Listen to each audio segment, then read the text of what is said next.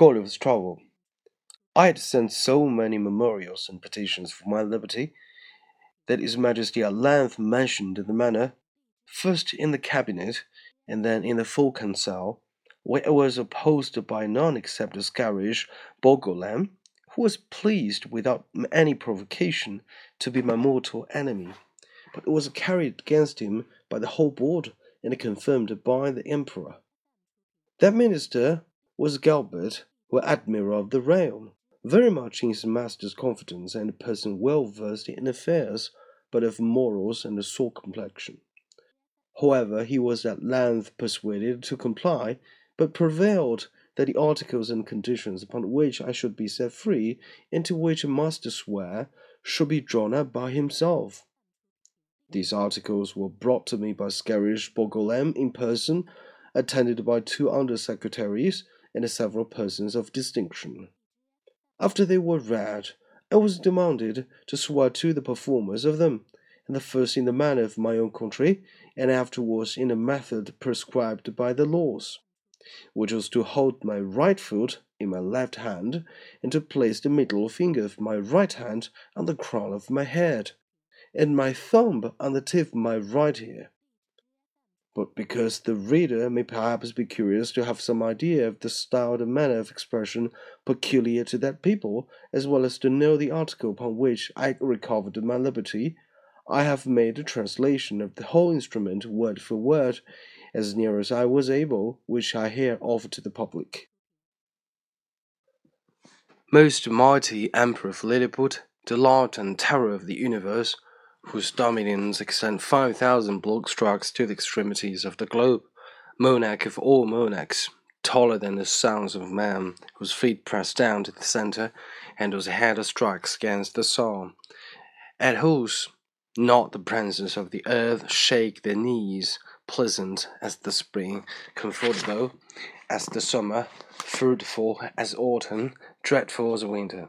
His most sublime majesty proposed to the Man Mountain lately arrived at our celestial dominions the following articles, which by a solemn oath you shall be obliged to perform. 1. The Man Mountain shall now depart from our dominions without our license under our great seal.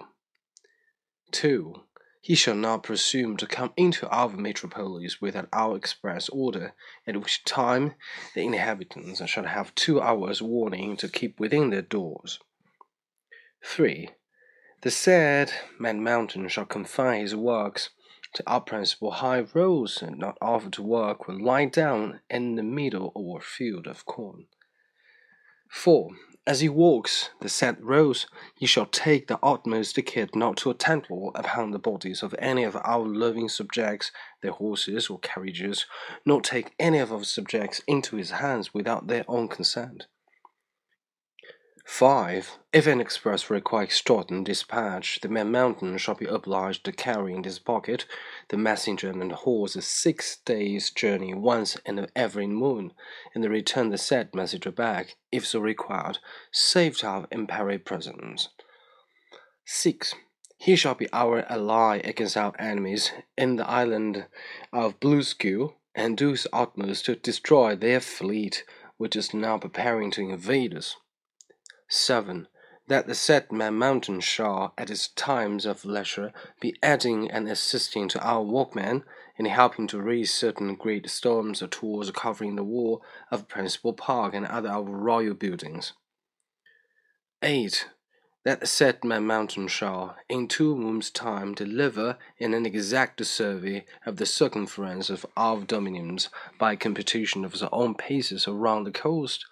Lastly, that a pound is a solemn oath to observe all the above articles, the said mountain shall have a daily allowance of meat and drink sufficient for the sport of one thousand seven hundred twenty-four of our subjects, with free access to our royal person, and the other marks of our favor, given at our palace at Belfaborac, the twelfth day of the nineteenth moon of our reign. I swore and subscribed to these articles with great cheerfulness and content, although some of them were not so honorable as I could have wished, which proceeded wholly from the malice of Skyresh Bolgolam, the High Admiral, whereupon my chains were immediately unlocked and I was at full liberty. The Emperor himself in person did me the honor to be by at the whole ceremony. I made my acknowledgments by prostrating myself at His Majesty's feet, but he commanded me to rise, and after many gracious expressions, which, to avoid the censure for vanity, I shall not repeat, he added that he hoped I should prove a useful servant, and well deserve all the favors he had already conferred upon me, or might do for the future. The reader may please to observe that in the last article for the recovery of my liberty, the Emperor stipulates to allow me a quantity of meat and drink sufficient for the support of 1,724 Lilliputians. Some time after, asking a friend at court how they came to fix on that determinate number, he told me that His Majesty's mathematicians, having taken the height of my body by the help of quadrant, and finding it to exceed theirs in proportion of twelve to one. They concluded, from the similarity of their bodies, that mine must contain at least 1,728 of theirs, and consequently would require as much food as was necessary to support that number of Lilliputians, by which the reader may conceive an idea of the ingenuity of that people as well as the prudent and exact economy of so great a prince.